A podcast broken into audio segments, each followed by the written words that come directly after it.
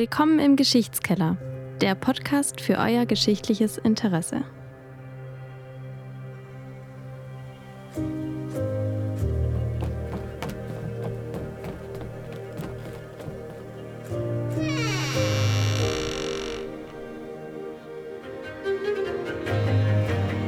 Hallo in die Runde und willkommen zurück bei der nächsten Folge von Geschichtskeller, dem Podcast, der nicht in einem Keller aufgenommen wird. Ja, heute wieder mit Andreas Siens und Matthias Zehner, wie bereits gehört. Und wir haben auch heute wieder einen Gast dabei, denn unser Podcast wäre wirklich, glaube ich, wenig bis gar nichts wert, wenn wir keine Gäste dabei hätten. Dieses Mal zu Gast Professor Dr. Ewald Frie, seines Zeichens Sprecher des Fachbereichs Geschichtswissenschaft und Direktor des Seminars für Neuere Geschichte an der Universität Tübingen. So zumindest steht es auf der Website. Ja, stimmt, aber beides sind Ämter, die regulär neu vergeben werden. Man kann sich nicht allzu viel drauf einbilden. okay, da, da man bekanntlich am meisten über, über, über Personen kennenlernen, wenn man sie die einfachen Sachen des Lebens fragt, würde ich Ihnen einfach fünf Entweder-Oder-Fragen stellen und Sie müssen genau das antworten, was gefragt wird. Sie dürfen da nicht abschweifen. Okay, bin gespannt. Herr Frie, Kaffee oder Tee? Kaffee. Forschung oder Seminar? Seminar. Mittlerweile nicht, nicht mehr ganz so aktuell, aber äh, Büro oder Homeoffice? Homeoffice. Ähm, arbeiten, Tag oder Nacht? Tag. Und mit oder ohne Musik? Ohne. Alles klar, vielen Dank. Dann wissen wir jetzt alles über Sie und ähm, jetzt sind Sie ein offenes Buch. Okay, ja. Andi, über was reden wir denn heute? Wir reden heute über das Deutsche Kaiserreich. Sie sind ja nicht nur Kaffeetrinker, sondern auch äh, Historiker, Neuzeithistoriker und äh, kennen sich da gut mit dem Deutschen Kaiserreich aus. Sie haben ja auch eine Monographie dazu veröffentlicht. Und ähm, ja, die Gelegenheit wollen wir heute nutzen, mit Ihnen darüber zu reden, weil ja doch die ähm, das Kaiserreich 1871, die Reichsgründung 2021, das 150-jährige Jubiläum, ähm, doch einen, äh, eine, in einer breiten Öffentlichkeit auch rezipiert wurde was sagt uns das heute? Also, wenn wir das auf heute beziehen, was glauben Sie, warum ist das heute noch so ein ja doch be bewegendes Thema? Was bedeutet das für uns, wenn wir äh, Geschichte schreiben? Die Frage, was die Nation ist, wer dazugehört und wer nicht, ähm, wo die Grenzen sind und welche Aufgaben die Nation hat, ist eine, die jetzt im 21. Jahrhundert wieder sehr aktuell ist. Ähm, man denke an die Migrationsbewegungen, äh, man denke an die Frage von Deutschlands Rolle in der Welt, ähm, im Rahmen der NATO, äh, im Rahmen der UN. Und Deutschland hat im 19. Jahrhundert lange ähm, keinen Nationalstaat gehabt, sondern war in einem deutschen Bund zusammengeschlossen und ähm, hat dann ausgehend auch von starken bürgerlichen Kräften, auch studentischen Kräften, Leuten, die ähm, wissen wollten, was die Nation ist und wie sie zu einer vielleicht festeren Einrichtung kommen kann, als sie im Deutschen Bund bestand, nach dieser nationalen Einheit und nach den Aufgaben der Nation gesucht. Und von daher finde ich, ist es ganz legitim, vom 21. Jahrhundert nach den Lösungen des 19. Jahrhunderts zurückzufragen und nach den Vor- und Nachteilen die Lösungen haben. Das ist jetzt ja ein ziemlich, äh, ja, ein, ein äh, geschichtswissenschaftlicher Ansatz, der in die, in die Nationalgeschichte, die Schreibung einer Nationalgeschichte, die Idee einer Nation fällt. Ähm, würden Sie sagen, das passt auch noch ähm, zu moderneren Ansätzen aus globalgeschichtlicher Perspektive und warum? Die Globalgeschichte hat seit den 2000ern immer mehr an Einfluss gewonnen und das ist richtig so.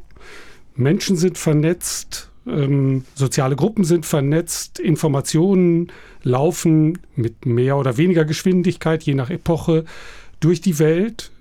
Es ist nicht sinnvoll, sich auf nationale, wie dann manchmal gesagt wird, Container zu konzentrieren, weil es keine Container sind, sondern sie immer in Zusammenhängen existieren. Nichtsdestoweniger ist der Staat ein äh, im 19. Jahrhundert immer wichtiger werdendes institutionelles Gefüge, von den Sozialversicherungen über die Polizei bis zu Wahlen, politischer Willensbildung, Parlamenten spielen die Nationen eine entscheidende Rolle. Insofern kann es nicht um ein Entweder-Oder gehen, also entweder Nationalgeschichte oder Globalgeschichte oder meinetwegen auch Lokalgeschichte oder Mikrogeschichte, sondern um eine Vernetzung dieser Ansätze, weil sie miteinander gebraucht werden, um die Dynamik der Geschichte darzustellen. Sie haben jetzt äh, vielfältige Funktionen eines Staates angesprochen, also ähm, Polizei, Ordnungsmacht, aber auch der, die soziale Aufgabe, die bei einem modernen Staat durchaus mitgedacht wird. Jetzt gibt es ja auch doch die Meinung, dass Kriege auch sehr identitätsstiftend sind für einen Staat. Wie war das speziell bei der, bei der Reichsgründung? Wie ordnen Sie da die Rolle der, der Kriege ein, die Deutschland geführt hat? Kriege sind ein Weg zur Identitätsbildung beizutragen. Also wenn wir jetzt gerade aktuell an die Ukraine denken, dann spielt für die Selbstbeschreibung von Menschen, Ukrainer und Ukrainerinnen zu sein, die Kriegserfahrung sicherlich eine wichtige Rolle. Und das ist 1870 auch so. Die Menschen in Württemberg, wo wir uns gerade hier unterhalten, haben 1868 noch bei den Zollparlamentswahlen mit großer Mehrheit gegen eine preußische Nationaleinigung gestimmt, weil sie das nicht wollten, weil sie gesetzt haben auf eine föderale Lösung, bei der auch Österreich noch eine wie auch immer gerollt, geartete Rolle spielen sollte. In dem Moment, wo im Sommer 1870 Frankreich Deutschland den Krieg erklärt, nicht einfach, weil sie ihn vom Zaun gebrochen haben, sondern weil eine längere ähm, Auseinandersetzung und eine diplomatische Eskalation vorausgeht, sieht man ganz schnell in Württemberg die Stimmung kippen, ähm, dass zugunsten einer Vorstellung, jetzt müssen wir gemeinsam mit Preußen, gemeinsam mit den Bayern, gemeinsam mit den Badenern und den Hessen und all den anderen den nationalen Feind bekämpfen. Und insofern ist der Krieg ähm, ein starkes Mittel, um Identität herzustellen, gleichzeitig natürlich auch um Leute auszugrenzen. Ja, es geht nicht nur um Einigung, sondern auch um Ausgrenzung. Aber er ist nicht das Einzige. Ich finde es übertrieben, ähm, Nationsbildung und Krieg ganz eng zusammenzudenken, als könne Nationsbildung nicht anders als über Krieg gelingen. Es gibt alternative Wege, aber der Krieg ist sicherlich einer. Von welchen alternativen Wegen würden wir denn da reden? Ich kann nationale Einigung herstellen über den gemeinsamen Stolz auf das Erreichte. Ja, wenn Sie ins 20. Jahrhundert gucken, kann Sport eine Rolle spielen, kann Musik eine Rolle spielen. Ähm, alles das sind Möglichkeiten, gemeinsame äh, Verbundenheit, Identität herzustellen. Ähm, es kann um gemeinsame identitätsstiftende Ereignisse gehen. Der Rütli-Schur der Schweiz, der liegt schon ein bisschen zurück, aber er wird im 19. Jahrhundert dann nochmal neu ähm, aufgemacht und ins Zentrum gerückt. Es gibt alternative Möglichkeiten, ähm, die zugegebenermaßen nicht so unmittelbar wiegen, wie es die Kriegserfahrung tut, aber es muss nicht die Kriegserfahrung sein. Mhm. Mir fällt da vor allem auch ähm, jetzt ganz spontan die WM 2006 ein. Ähm, als, als plötzlich äh, ja, ja, wirklich gefühlt 80 Millionen Menschen mit, äh, mit schwarz-rot-goldener Flagge durch die Gegend gelaufen sind und, und, und sich dran gefreut haben. Und ähm, ich als, als noch junger, äh, äh, na, naiver Mensch, der einfach nur Fußball schauen wollte, dachte, das sei normal und sei schon immer so gewesen. Ja, das ist, ähm, wenn wir auf die Entwicklung der Beziehung der Deutschen zu ihrer Nation gucken, äh, sicherlich auf der Ebene der Symbole ähm, eine deutliche Veränderung. Also es gibt die ähm, Wiedervereinigung 1990 und danach die Frage, wer wir jetzt eigentlich sind und wie wir uns verstehen sollen. Und da spielt dann der Fußball 2006 mhm. sicherlich eine Rolle, dass man sich offensiv zu nationalen Symbolen ähm, bekennt, was eine Zeit lang gar keine Rolle oder eine ganz geringe Rolle gespielt hat. Da war eher, daran erinnere ich mich aus dem Studium, dass das ähm, ein Theologieprofessor bei uns mal versucht hat durchzuspielen, die Idee auch wichtig, dass doch auch die Abwesenheit von Stolz ein Grund des Stolzes sein kann. Und die Abwesenheit von Symbolen ein Symbol. Und äh, dass Deutschland vielleicht auf die Verfassung stolz ist, aber nicht auf Symbole und ähm, äh, rituelle äh, Vollzüge. Ein interessanter Ansatz, der jetzt ähm, vielleicht nicht so ganz ins Kaiserreich passt, aber ähm, heute sicher auch zutreffend ist. Und ich denke, man sieht dann auch Parallelen, wenn im Kaiserreich die Rede eines Rausches ist. Ähm, dieses Wort finde ich für das Sommermärchen 2006 durchaus auch ganz passend. Können Sie uns das kurz vielleicht erklären? Wie, wie, warum spricht man auch im Zuge der, der Kaiserreichsgründung von einem Rausch?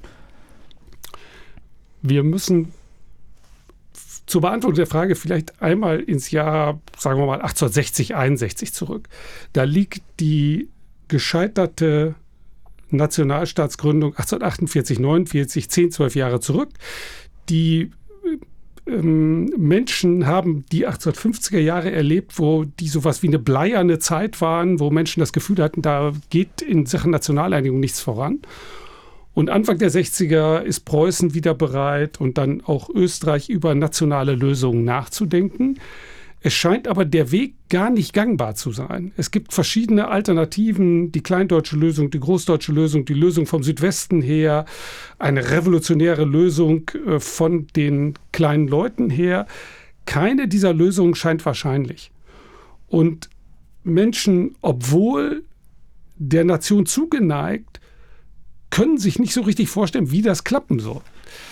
Und dann kommt 1862 Bismarck in Preußen an die Macht. Das scheint zunächst die Sache nur noch viel schwieriger zu machen, weil jetzt, äh, so heißt es in einem liberalen Text, äh, der letzte und schärfste Bolzen der Reaktion ähm, an die Spitze von Preußen gekommen ist. Jetzt klappt überhaupt nichts mehr.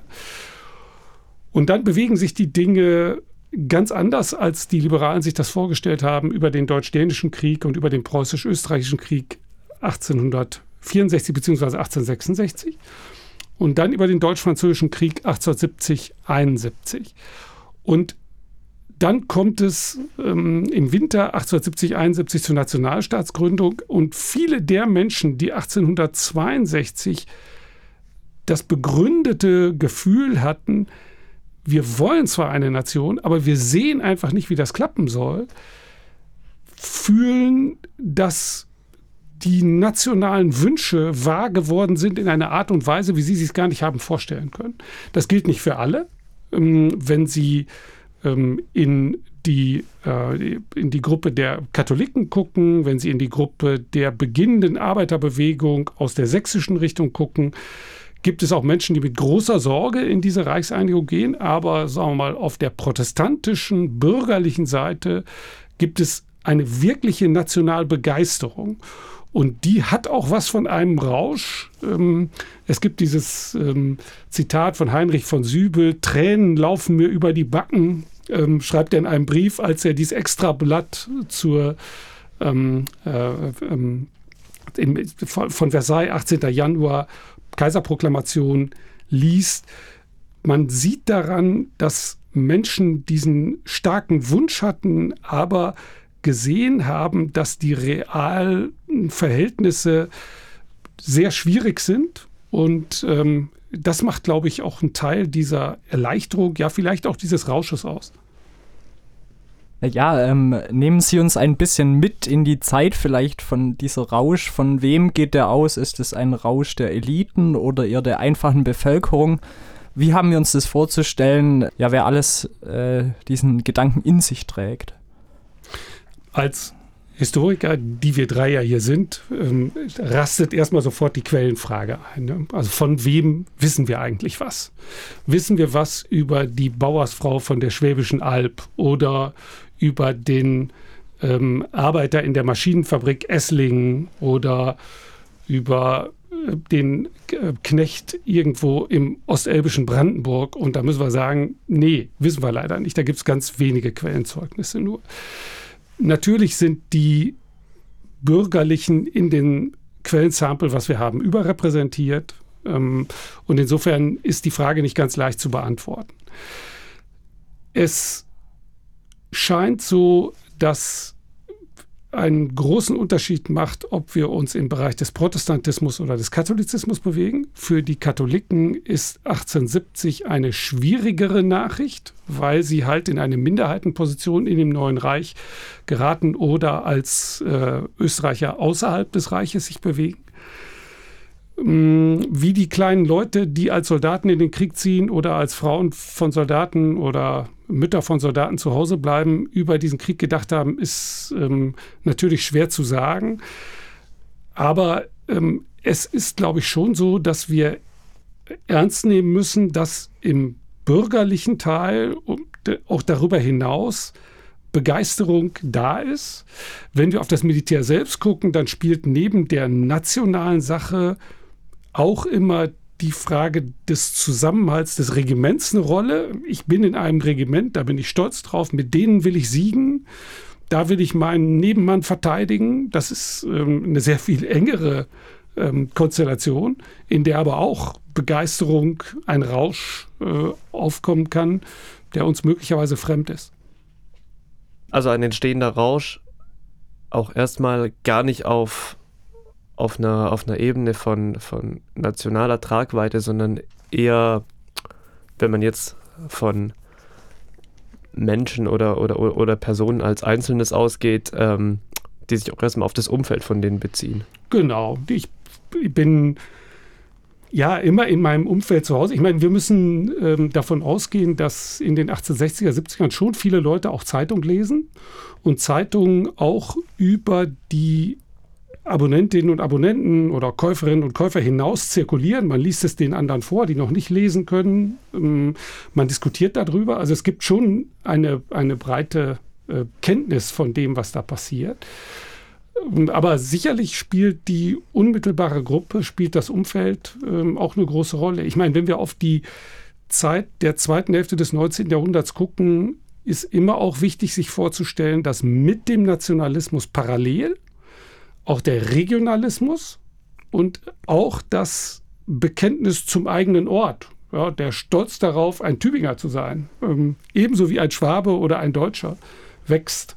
Und die Dinge schließen sich nicht aus, sondern entwickeln sich parallel zueinander. Ich würde bei der Diskussion, eben weil Sie auch vorhin schon mal, äh, vorhin den Namen schon mal angesprochen haben, äh, die Person Otto von Bismarck noch ein bisschen in den Vordergrund schieben. Ähm, welche Rolle hat eher konkret gespielt, auch wenn man auf seine, auf seine, seine Vita oder seine bisherigen Handlungen, mit denen er in Erscheinung getreten ist, äh, berücksichtigt. Ohne Bismarck ist die Nationaleinigung so, wie sie in den 1860er Jahren zustande gekommen ist, nicht vorstellbar. Er ist ein ganz entscheidender Akteur, wahrscheinlich der wichtigste deutsche politische Akteur in den 1860er Jahren aber er ist nicht mit einem nationalen Masterplan 1862 an die Spitze des preußischen Staates, also an die ähm, Spitze der, der preußischen Verwaltung, der preußischen Politik gegangen, sondern wenn überhaupt, dann mit dem klaren Ziel der Stärkung der preußischen Macht in einem durch eine Nationalbewegung geprägten Umfeld. Und die 60er Jahre sind davon geprägt, dass Bismarck versucht, diese Stärkung der preußischen Macht umzusetzen und dabei mit der deutschen Nationalbewegung ins Geschäft zu kommen. Das heißt, umgekehrt, ohne die nationalliberale Bewegung, ohne die vielen bürgerlichen Professoren, Kaufleute, die in äh, nationalen Vereinen sitzen, die nationale Parteien wählen, nationalliberale Parteien wählen, ist die Nationaleinigung auch nicht zu denken. Sie erhält nur ihre spezifische Kontur dadurch, dass Bismarck aus der preußischen Position heraus ähm, sich durchsetzt in der Art und Weise, wie dann ähm, die Kriege 64, 66 und 70, 71 geführt werden. Und das hat sicherlich Konsequenzen, weil die Position des ähm, Reichskanzlers ähm, in der Verfassung dann eine sehr starke ist und in Abhängigkeit gesetzt wird vom äh, deutschen Kaiser, aber eben nicht vom deutschen Parlament. Und insofern ähm, spielt die Person Bismarck eine ganz wichtige Rolle. Mir sind zwei Sachen halt wichtig. Es gibt keinen Masterplan. Und dass Bismarck der entscheidende Akteur ist, bedeutet nicht, dass die Nationalbewegung, dass das Bürgertum keine Rolle spielt, sondern es geht um einen Bargaining-Prozess, bei dem Bismarck allerdings eine sehr starke Rolle spielt. eine starke Rolle, die den äh, national, nationalliberalen ähm, Kräften wahrscheinlich auch nicht unbedingt gefallen hat. Also ich denke, äh, die gescheiterte Verfassung liegt noch im, im Gedächtnis ähm, der, dieser Kräfte. Wie einig ist man sich bei der, bei der Staatsform, ähm, wenn man bedenkt, dass das äh, Kaiserreich ja auch oft als ja, anachronistisch, vielleicht das falsche Wort, aber, aber doch auch kritisiert wird, nicht äh, in seine Zeit zu passen. Ja, die Nationalliberalen und die liberale Bewegung überhaupt hatte sich sicherlich ein anderes Reich vorgestellt als das, was 1870, 71 dann zustande gekommen ist. Das, was dann zustande kommt im Winter 1870, 71, ist ja erstmal eine Fortführung dessen, was wir im Norddeutschen Bund nach 1866 schon haben. Und die Verfassung ist sehr knapp, sehr nüchtern und eigentlich ein Organisationsstatut. Das hat nicht wie die Weimarer Verfassung oder wie die 48er Verfassung was Programmatisches, sondern es ist erstmal ein reines Organisationsgerät, eine, eine, eine Arbeitsanweisung, irgendwie sowas. Und das heißt aber auch, und das werden viele Liberale 1870, 71 so gesehen haben, es ist ein Möglichkeitsraum. Die liberale Rechnung muss man sich vielleicht so vorstellen, dass sie sagen, erst die Einheit, dann die Freiheit.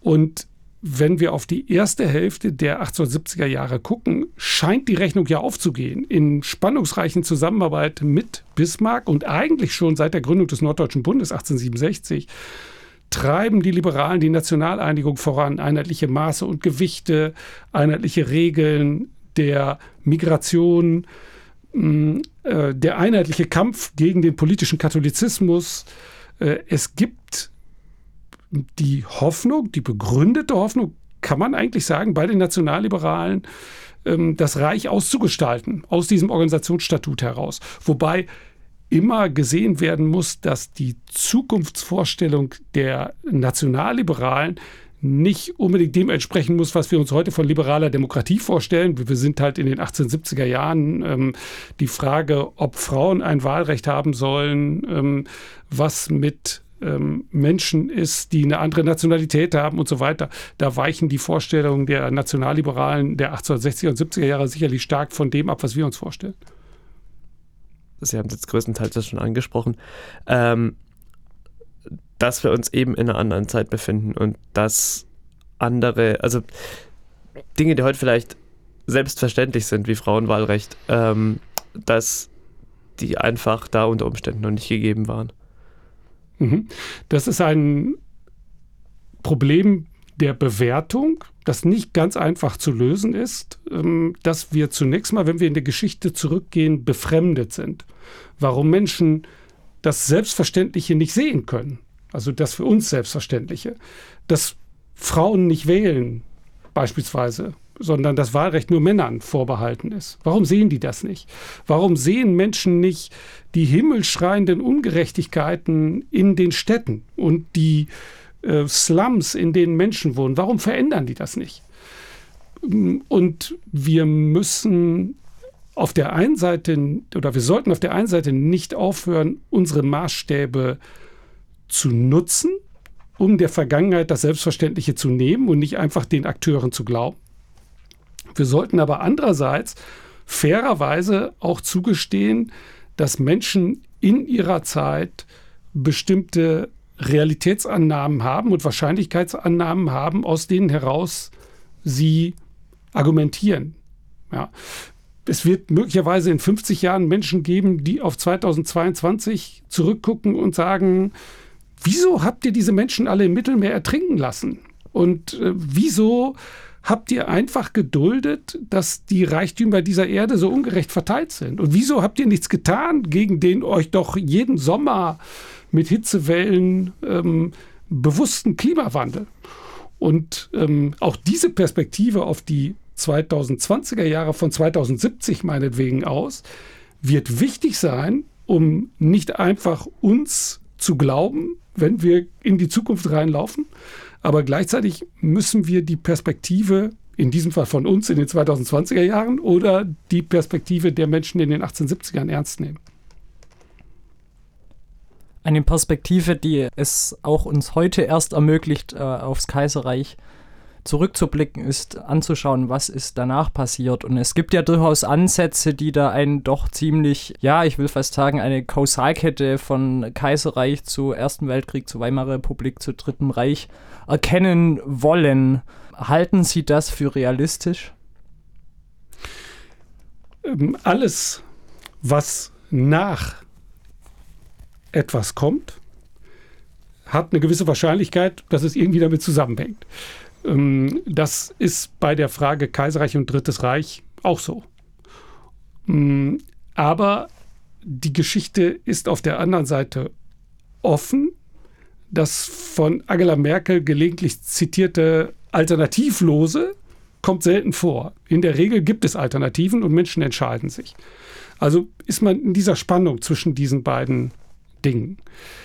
Es gibt diese ähm, ältere Idee, eigentlich schon aus dem 19. Jahrhundert kommt und dann in den 1960er, 70ern kritisch gewendet, eines deutschen Sonderweges, dass Deutschland also den demokratischen Weg Englands und Frankreichs und der USA verfehlt und aus einem Überhang der alten Eliten heraus in immer größere Spannungen gerät, die dazu führen, dass Deutschland versucht, diese ähm, unlösbaren inneren Spannungen nach außen abzuleiten, außenpolitisch immer riskanter agiert und so der Erste Weltkrieg ähm, ausbricht oder von den Deutschen vom Zaun gebrochen wird, wenn man es ganz scharf formulieren will. Und diese Erbschaft des Überhangs der alten Eliten auch in der Weimarer Republik nicht gelöst werden kann und insofern dann ähm, der Nationalsozialismus die logische Folge ist. Das wird heute keiner mehr behaupten. Was aber ernst zu nehmen ist und eines Nachdenkens bedarf, ist, ob in der politischen Kultur, in der Art der Verteilung der Gewichte zwischen Exekutive und Legislative und Jurisdiktion, ob in der ökonomischen Struktur des Kaiserreichs ähm, Vorbedingungen dafür liegen, dass der Erste Weltkrieg so geführt wird, wie er geführt wird und dass die Weimarer Republik enorme Schwierigkeiten hat, sich zu stabilisieren. Meine Position ist eher da, nach Vorbedingungen zu fragen, die dann ähm, durchaus ähm, in einem offenen Prozess, aber also ausgehandelt werden, mit denen man aber umgehen muss. Meine Position ist nicht zu sagen, aus dem Kaiserreich führt kein Weg an dem Nationalsozialismus vorbei. Dafür finde ich, ist der Erste Weltkrieg als Erlebnis, als Einschnitt zu stark, sind auch die Verbindungen zwischen den Menschen und Staaten vor dem Ersten Weltkrieg und auch nach dem Ersten Weltkrieg zu stark. Man würde also dann eher versuchen, den Ersten Weltkrieg als Ereignis, ähm, als direkte Folge dessen in Verbindung bringen. Genau, aber andererseits fragen, was bedeutet es, dass die ähm, spezifische Struktur beispielsweise des ostelbischen Preußens mit dem Großgrundbesitz, ähm, der unrentabel geworden ist, in der Weimarer Republik nicht verändert wird. Und da ist da ähm, politische Auseinandersetzungen gibt, die auf das Reich im Ganzen zurückwirken. Ähm, wir können danach fragen, äh, was das bedeutet, dass die Parteienstruktur aus dem Kaiserreich letztlich sich durch den Ersten Weltkrieg nicht verändert, sondern in der Weimarer Republik weiter existiert und dann ab 1930 von der NSDAP in einer ganz spezifischen Weise aufgerollt wird. Also es haben ja nicht alle Parteien gleichmäßig unter dem nationalsozialistischen Druck verloren, sondern in einer ganz bestimmten Art und Weise.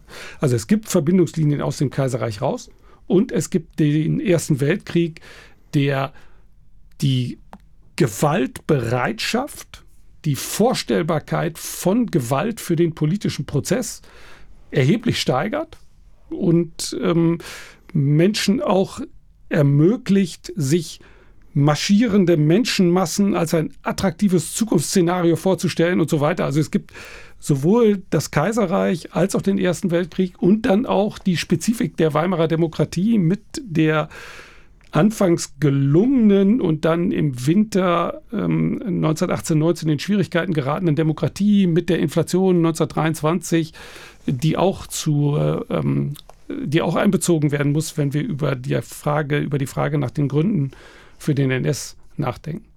Wobei, wenn ich das noch eben ergänzen darf, eine spannende Frage der letzten Jahre ist, dass wir ähm, überlegen müssen, über welche Kontinuitäten wir reden und welche Kontinuitätsfrage wir stellen.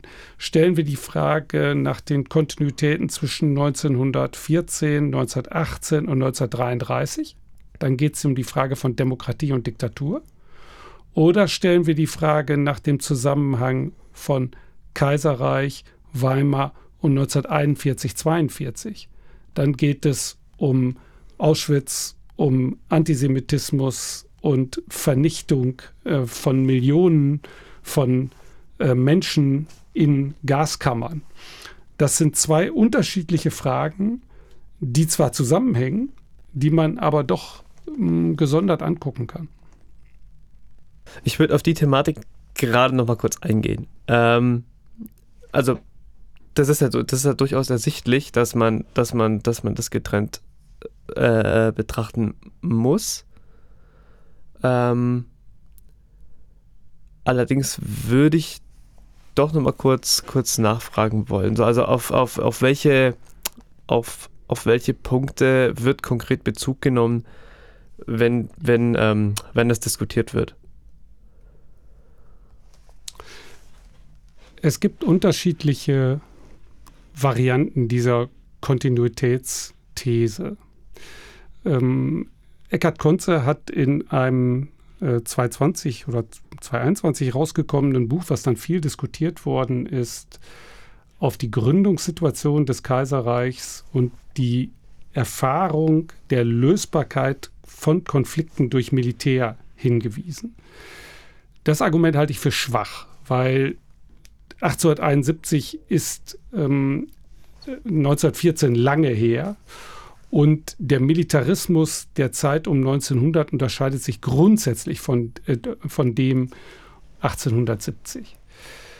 Es gibt die, den Hinweis auf die koloniale Erfahrung und den ähm, Vernichtungsfeldzug gegen Herero und Nama Anfang des 20. Jahrhunderts und die Frage, wie diese koloniale Erfahrung zur ähm, NS-Geschichte steht.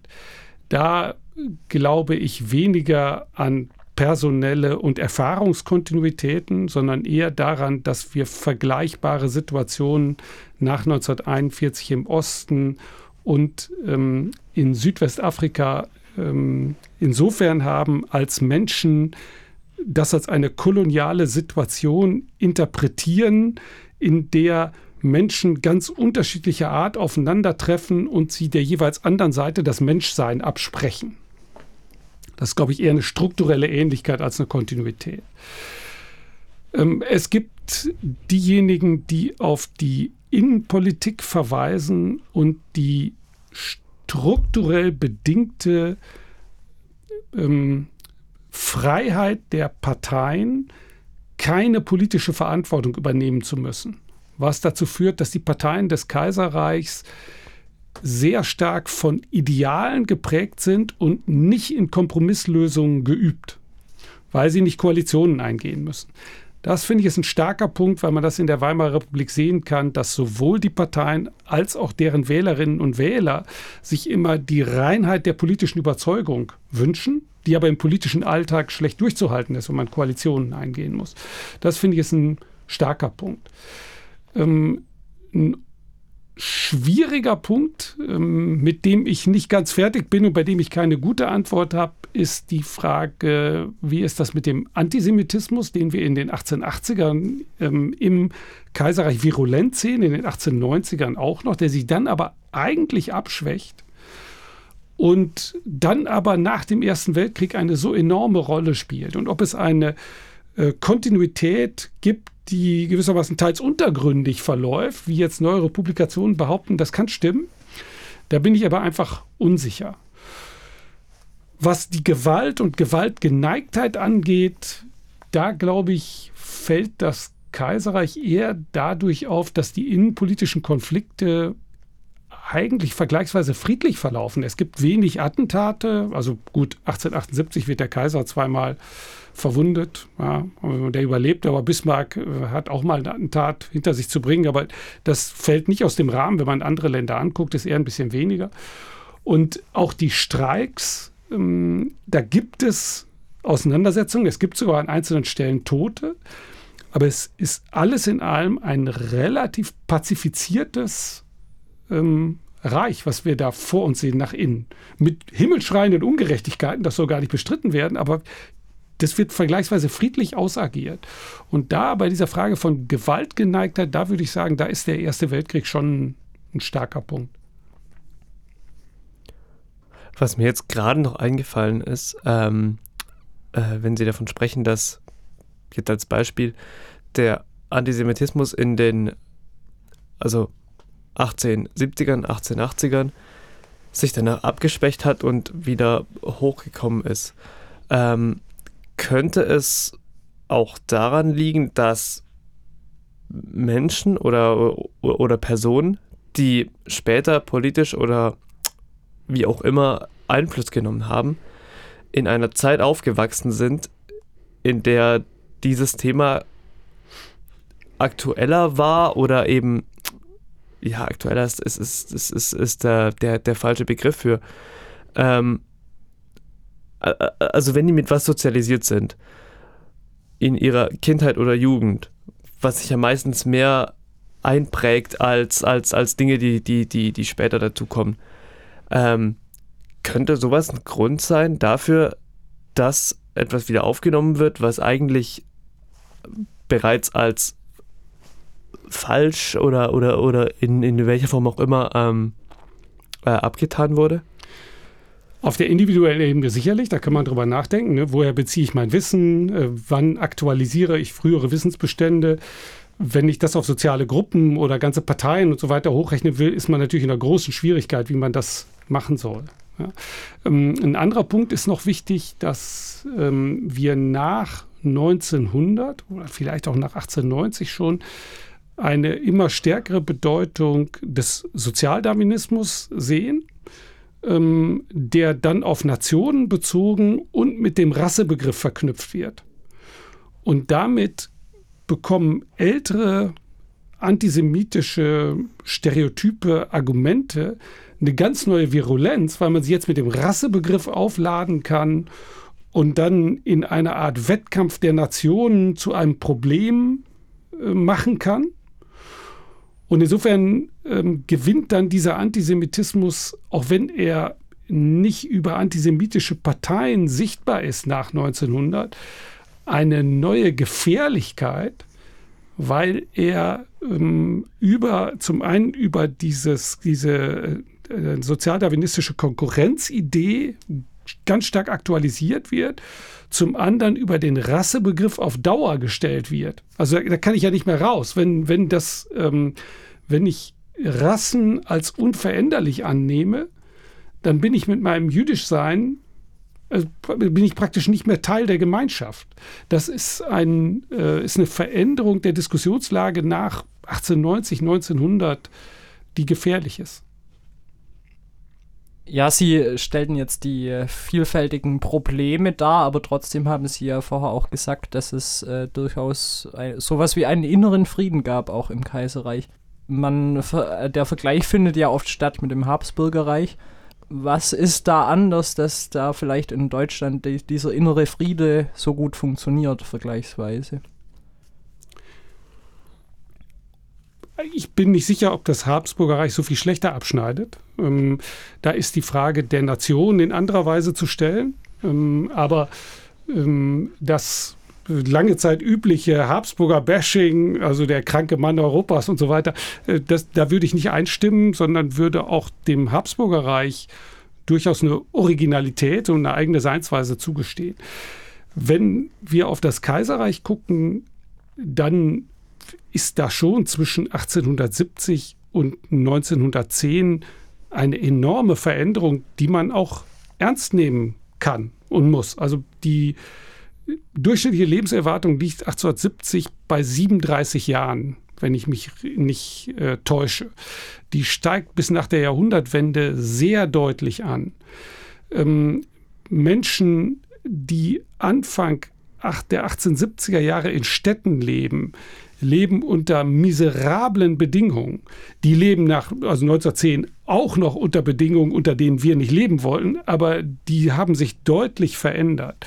Arbeiterhaushalte können nach 1900 überlegen, welche Art von Mahlzeiten sie zu sich nehmen wollen. Also in, unter Einschränkung natürlich, aber sie sind nicht mehr wie in den 1870er Jahren gezwungen, alles zu essen, was sie kaufen können, um überhaupt satt zu werden. Mm, die Menschen um 1900 nehmen in ganz anderer Weise an politischen Debatten teil. Sie gehen, wenn sie Männer sind, wählen. Sie beteiligen sich an Versammlungen.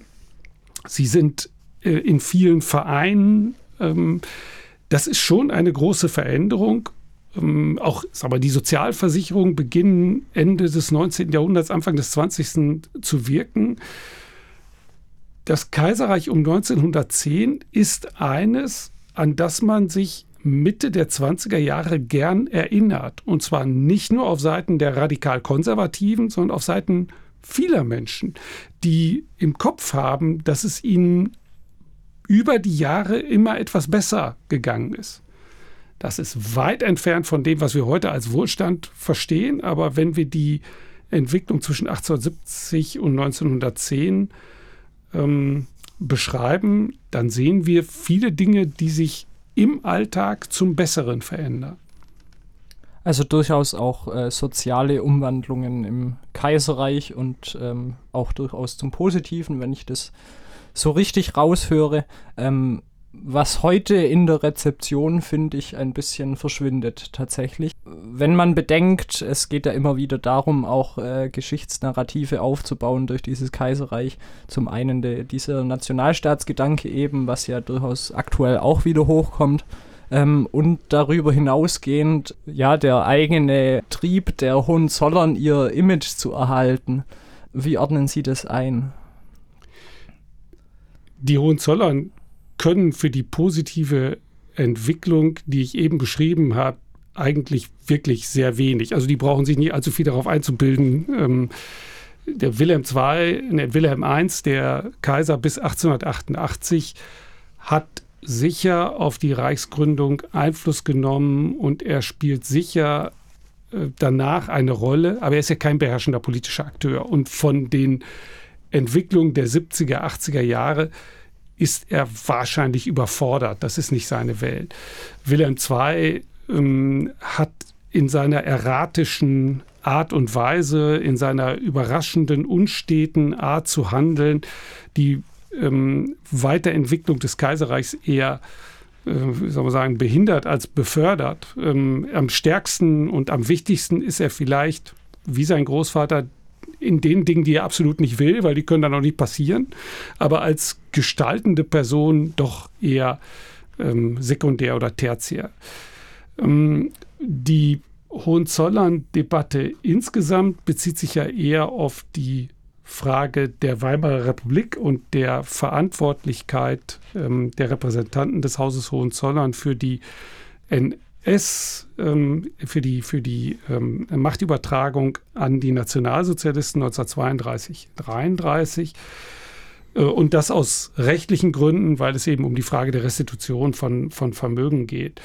Ähm, da bin ich in den Quellen nicht gut genug drin, um das im Einzelnen beurteilen zu können. Ganz grundsätzlich würde ich sagen, dass es schon auch was Skurriles hat, dass wir im Jahre 2022 darüber reden, ob eine 1918 ähm, nur unter Zwang zur Abdankung bereite Familie ähm, Geld wiederbekommt. Man könnte sagen, da war inzwischen Zeit genug, um sich eine eigene Existenz aufzubauen, für die nicht mehr der bundesdeutsche Staat verantwortlich ist. Das ist möglicherweise kein rechtlich vernünftiges Argument, aber politisch finde ich äh, die Vorstellung, dass wir ähm, die Hohenzollern ähm, unterstützen, indem wir ihnen Eigentum restituieren, eigentümlich.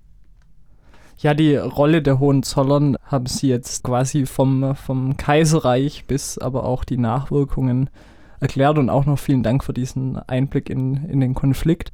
Sie haben gezeigt, dass das Kaiserreich aus mehr, mehr Leuten besteht als nur der Kaiser, sondern dass da natürlich auch wichtige politische Akteure und ähm, auch viele Menschen dahinter stehen. Und ja, es eben mehr bedeutet als nur die, die Gründung eines Reiches, sondern dass da drin auch noch Entwicklungen passieren. Jetzt ähm, natürlich äh, durch das, äh, durch das Jubiläum der, der Reichsgründung wieder etwas bekannter geworden oder wieder etwas mehr in den, in den Diskurs gekommen. Können Sie vielleicht äh, erklären, wie sich das in Deutschland und in der internationalen Rezeption unterscheidet? Es ist ja durchaus auch Gegenstand internationaler Beobachtung. Es gibt auch englische Publikationen dazu. Ja, wenn wir auf Deutschland gucken, dann ist ein interessantes Phänomen, dass nicht, wie man sich landläufig vorstellt, das Kaiserreich mit der Entfernung von der Gegenwart, mit der zunehmenden Entfernung immer unwichtiger wird. Oder wie im Fall von Michael Ende und dem Herrn Turtur mit zunehmender Entfernung immer wichtiger, sondern dass so etwas wie Wellen zu sehen sind. Ähm, in den 20er Jahren ist das Kaiserreich wichtig, vor allem wegen der Kriegsschuldfrage. Und das ist eine Frage, die hängt mit den Reparationen des Versailler Vertrages und rechtlichen äh, Festlegungen im Versailler Vertrag zusammen. Und da wird eine Forschung auch vom Außenministerium ähm, unterstützt. Und dann gibt es die vielen, die wissen wollen, wie konnte das passieren? Wie sind wir in den Ersten Weltkrieg hineingeraten? Und äh, diese Debatte gibt es in den 20er Jahren. Äh, während der NS-Zeit ist das Kaiserreich kein besonders wichtiger Punkt, allenfalls ähm, aus legitimatorischen Zwecken, dass gesagt wird, 1938 mit dem Anschluss Österreichs ist die Wunde von 1866 geheilt. Also jetzt gewissermaßen kommt das Großdeutsche Reich, was wir in den 1860ern nicht haben konnten. Aber ansonsten spielt das keine große Rolle. In den 50ern und frühen 60ern gibt es eine sehr positive Bezugnahme seitens der deutschen Historiografie auf das Kaiserreich. Da ist die Nation zum ersten Mal geeint worden. Da war, hm, wie soll man sagen, die Welt noch in Ordnung, könnte man jetzt etwas überspitzt sagen. Und dann kommt die ähm, Fischer-Kontroverse in den mittleren 1800, äh, 1960er Jahren, beziehungsweise 61 beginnt das schon ähm, mit Fritz Fischer, der ähm, die These vertritt, die Deutschen haben den Ersten Weltkrieg, später wird er sagen, ausgelöst. Zunächst wird er sagen, sie haben ihn in Kauf genommen und sind ein hohes Risiko eingegangen. Und damit stellt sich die Frage nach der Verantwortung der Eliten und dann kommt man in eine Diskussion des Kaiserreiches hinein, die dann ähm, mit dem NS später verbunden wird. Da sind wir bei der Kontinuitätsfrage, die wir diskutiert haben. Und dann ist in den 1970ern und frühen 1980er Jahren das Kaiserreich der Gegenstand der deutschen Geschichtswissenschaft. Ich äh, erinnere mich an einen Aufsatz, den ich mal gelesen habe von Wolfgang Mommsen, der heißt Neuere Probleme der deutschen Geschichtswissenschaft. Und da geht es nur ums Kaiserreich. Also, und das ist ja nun für die deutsche Geschichtswissenschaft doch auch nur ein Teil von etwas Größerem. Und das läuft dann in der zweiten Hälfte der 1980er langsam aus und ähm, verliert an Bedeutung, weil die NS-Geschichte wichtiger wird, die Eigendynamik der NS-Geschichte stärker betont wird, weil in der NS-Geschichte die Frage von 1933 und wie konnte die Demokratie zerstört werden, an Einfluss verliert gegenüber der Frage 1941 und wie kann der Holocaust passieren.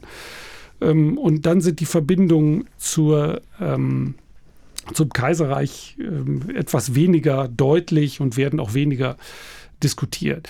Das Kaiserreich kommt dann über zwei Wege zurück. Das eine ist die Globalgeschichte, Und da geht es um die Beobachtung, dass wir in der zweiten Hälfte des 19. Jahrhunderts eine sehr, sehr schnell wachsende Vernetzung der Welt sehen. Das fängt beim Telegraphen an, geht über die Dampfschiffe, den internationalen Handel, ähm, dann auch internationale Vereinigungen, internationale Kongresse, Olympia kommt 1896 wieder ähm, und all diese Dinge. Und dann aber die zunehmende Globalisierung ja nicht dazu führt, dass, wie schon einige Zeitgenossen damals geglaubt haben, Kriege in Zukunft unmöglich sind, wir immer besser vernetzt werden, die Welt immer besser wird, sondern aus dieser ersten Globalisierung heraus entsteht der Erste Weltkrieg, die maximale Katastrophe, wenn man von der ähm, vom, vom letzten Drittel des 19. Jahrhunderts her schaut. Und diese Frage, erste Globalisierung und ihre Folgen, ist eine, die das Kaiserreich zurückblinkt als Teil einer internationalen Geschichte oder global vernetzten Geschichte. Und da gibt es einige wirklich spannende Untersuchungen der letzten 20 Jahre, die sich darauf konzentrieren. Der Vorreiter in Deutschland, Jürgen Osterhammel, aber er ist nicht alleine. Es gibt eine ganze Reihe von Historikerinnen und Historikern, die sich darum kümmern. Und der zweite Punkt ist dann jetzt aktuell das Jubiläum und dann auch wieder verstärkt Fragen von nationaler Tragweite. Also wenn Hedwig Richter ähm, versucht zu beschreiben, dass das äh, Kaiserreich ein hohes Demokratisierungspotenzial hat, wenn Oliver Hart ähm, beschreibt, dass die Parlamentarisierung des Kaiserreichs und der Übergang zu einer äh, ministeriellen Verantwortung und zu einer relativ normalen parlamentarischen Demokratie im Sommer 1914 unmittelbar bevorstand, dann wird wieder stärker versucht, ähm, das Kaiserreich in eine nationale Kontinuität nicht zu 1933 oder 41, sondern zu 1949, 68 und 89 zu stellen. Und das sind wieder Fragen des nationalen Selbstverständnisses, die uns ja wahrscheinlich so seit, äh, seit 100 Jahren Erster Weltkrieg und damals dem Schlafwandlerbuch äh, von Christopher Clark beschäftigen. Und ähm, das tritt jetzt neben diese Globalisierungsfragestellung und ist auf seine Art und Weise auch interessant.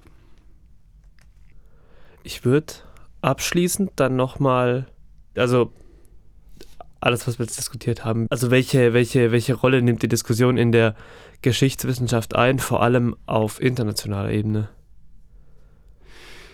Es gibt auf internationaler Ebene im englischsprachigen Raum, im französischsprachigen Raum ähm, Historikerinnen und Historiker, die den beruflichen Auftrag haben, sich mit deutscher Geschichte zu befassen.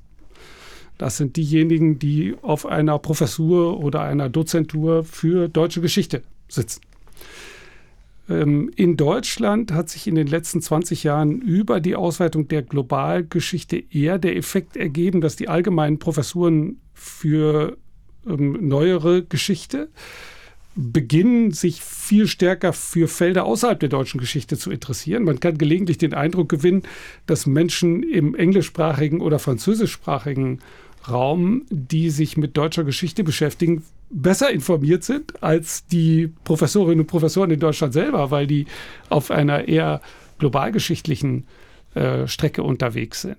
Für die Fragen, die wir jetzt gerade besprochen haben, Globalgeschichte, aber auch dann die wiederkehrenden nationalen Fragen, ähm, sind Menschen, die außerhalb von Deutschland Forschung machen, glaube ich, von großer Bedeutung. Ne? Das Schlafwandlerbuch ähm, von Christopher Clark äh, 2014 hat eine wichtige Bedeutung. Für die Frage der Wertung des Kaiserreichs ist äh, James Vitalik in Toronto beispielsweise eine ganz wichtige Person mit wichtigen Diskussionsbeiträgen. Ich würde nicht sehen, dass es sowas gibt wie einen Unterschied zwischen den Deutschen und denen da draußen. Ähm, auch wenn sie strukturell, wie ich eben versucht habe zu erklären, möglicherweise etwas unterschiedlich aufgestellt sind, sondern es gibt eher Allianzen, glaube ich, über die ähm, Grenzen hinweg von Leuten, die bestimmten Positionen anhängen und Leuten, die das anders tun. Ähm, ich sehe die deutsche Diskussion nicht so, dass wir sehr stark abhängig sind von spezifischen deutschen politischen Ereignissen, die wir dann historisch verarbeiten. Das kommt sicher auch vor, aber ist, glaube ich, nicht so stark, dass wir eine grundsätzliche Unterscheidung zwischen Historikern innerhalb von Deutschland und außerhalb machen sollten. Also ein Beispiel, dass Nationalgeschichte auch international funktionieren kann und ja die Perspektiven dadurch auch bereichert. Genau, das ist auf jeden Fall so, ähm, dass wir die Leute, die von außen drauf gucken, brauchen und ähm, uns aber auch kritisch mit ihnen auseinandersetzen müssen. Ich meine, äh, nochmal, Christopher Clarks Buch 2014 hat das gezeigt. Ähm, aber das sehe ich auch nicht als problematisch an. Ähm, das passiert halt. Ich finde spannend ähm, die Vernetzungsfragestellung, die wir in den letzten 20 Jahren gekriegt haben. Ähm, und die meiner Ansicht nach nicht dazu führen, dass man das Gefahrenpotenzial, was in dem äh, Kaiserreich drinsteckt und worüber über die Kontinuitäten zum NS haben wir gesprochen, beiseite schiebt, sondern andersherum, dass wir ernst nehmen, dass die Moderne insgesamt gefährdet ist.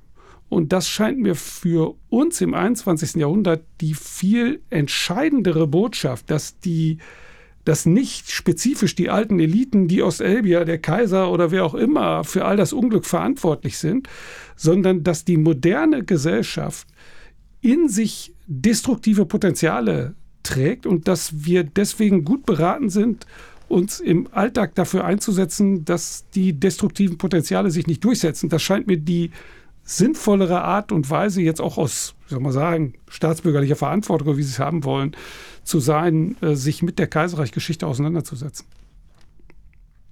Da würde ich sagen, das war mal ein hervorragendes Abschlussstatement eigentlich, warum uns äh, die Geschichte des Kaiserreichs heute immer noch beschäftigen sollte. Und ja, damit bedanken wir uns herzlich bei Ihnen, dass Sie bei uns waren heute und äh, sich den Fragen gestellt haben und äh, schöne Antworten geliefert haben. Ich wollte gerade sagen, nicht nur gestellt, sondern super ausführlich und ich glaube, äh, wahnsinnig aufschlussreich. Auch ich denke für uns beide nochmal noch mal, ähm, auf, eine, auf eine neue Art und Weise. An alle da draußen, die uns zuhören, wie immer an der Stelle, wir sind für euer, für euer Feedback offen. Wie hat es euch gefallen? Sind Fragen offen geblieben? Ich glaube es zwar nicht, aber falls ja, schreibt uns gerne per Mail, schreibt uns auf Instagram, schreibt uns, wo man uns schreiben kann. Ich denke, die dazugehörigen Adressen werden sich wie immer in den Show Notes finden. Und damit würde ich sagen, verabschieden auch wir uns. Vielen Dank von meiner Seite. Es war mir ein Vergnügen. Ja, es hat uns sehr gefreut und ähm, an alle, die zugehört haben. Bis zum nächsten Mal.